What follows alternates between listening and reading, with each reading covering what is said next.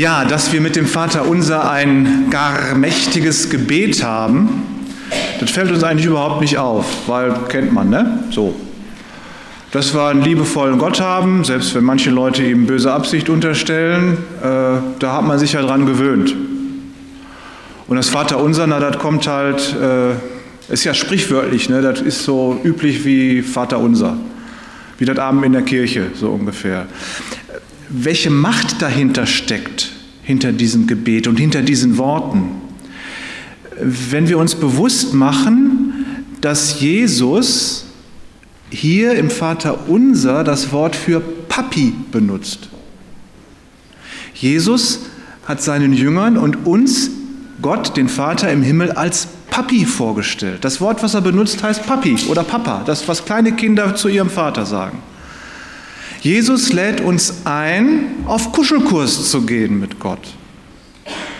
Wir haben es aber hier mit dem Schöpfer der Welt zu tun, dem unerreichbar heiligen Großen, von dem es in den Propheten des Alten Testaments heißt, man kann ihm nicht begegnen, ohne dabei vernichtet zu werden. Und nun kommt er zu uns und bietet sich an als Papi.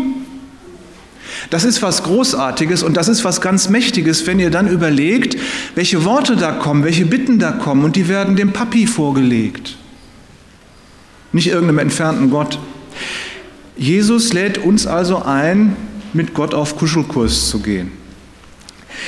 Wie mächtig dieses Gebet ist, wie gesagt, merken wir nicht mehr, weil da redet man halt so runter und fertig ist die Kiste. So. Äh, aber wenn man mal die Wörter und den Sinn dieses Gebetes rumdreht, also so ein Anti-Vater unser draus macht, dann werdet ihr merken, wie gewaltig die Worte sind. Ich fange mal an mit so einem Negativ-Vater unser. Vater unser in der Tiefe. Verflucht sei dein Name. Dein Reich bleibe, wo es ist. Dein Wille werde gebrochen. Merkt ihr, wie das geradezu wehtut? Da kriegt man ja Angst. Das ist ja lebensbedrohlich.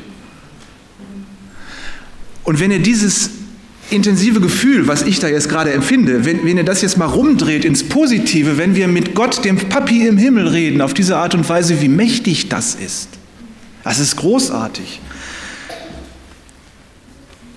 Wir haben im biblischen Unterricht darüber gesprochen, über die Macht dieses Gebetes und die hatten auch die Gelegenheit, mal so ein Negativgebet zu formulieren und es ist uns damit nicht gut gegangen. Wir haben es dann hinterher vernichtet.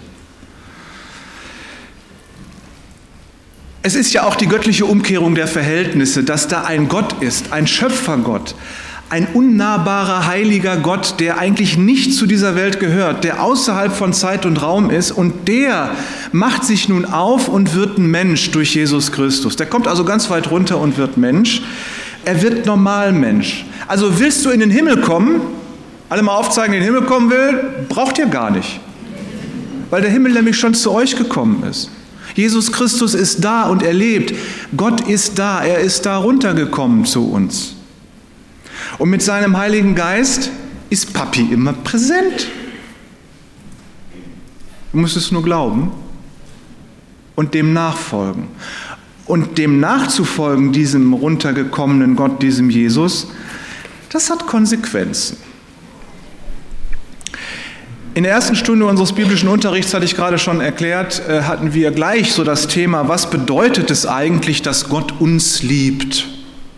Und da kamen gleich ganz viele Antworten, könnt ihr euch denken, er kümmert sich ja um uns, er passt auf uns auf, er schenkt uns Freunde und Freude und irgendwann holt er uns in den Himmel. Das ist ja so das, was man sich so denkt, wenn man von einem liebevollen Gott redet. Das sind ja auch Wünsche, die im Vater unser vorkommen. Und dann habe ich erklärt, dass Gott in Jesus ja Mensch wurde, dass er also wirklich äh, sich so klein gemacht hat, dass er Mensch wurde und dass er uns als Mensch vorgelebt hat, wie lieb er uns hat, wie lieb Gott uns hat. Und dass er sich wünscht, dass wir eben auch so lieben, leben. Also, dass wir genauso liebevoll miteinander umgehen, wie er mit uns umgeht. Das ist die Konsequenz, dem Jesus Christus, diesem Gott, der sich nicht zu schade war, so klein zu werden, hinterherzulaufen, liebevoll zu werden, liebevoll zu leben. Und dann habe ich davon gesprochen, dass Jesus ja an unserer Stelle gestorben ist, dass er das, was uns von Gott trennt, weggenommen hat. Er hat es an sich geschnallt und ist dann damit am Kreuz gestorben. Er hat die Trennung von Gott auf sich genommen, damit wir nicht mehr getrennt sind von Gott. Da ist Gott mit seiner Trennung zu uns selbst gestorben. Das heißt, Gott war es nicht zu viel, persönlich am Kreuz zu krepieren, nur damit er mit dir zusammen sein kann. Er ist dein Papi. Und dann hat einer von den Haudis sinngemäß gesagt, Gott ist auf Mensch. Habe ich gesagt, hä? Ja, pass auf. Wenn ein Drogenabhängiger auf Droge ist, dann tut er alles, um seine Sucht zu befriedigen und wenn es ihn das Leben kostet. Drogenabhängiger ist auf Drogen mit allen Konsequenzen. Und Gott ist auf Mensch mit allen Konsequenzen. Und wenn es ihn das Leben kostet, was es getan hat.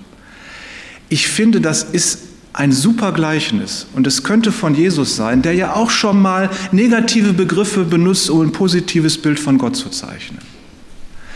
Wenn du nur begreifst, dass Gott dein Papi sein will und er mit dir leben will, Gott ist auf Mensch. Gott hat Sehnsucht nach dir. Amen.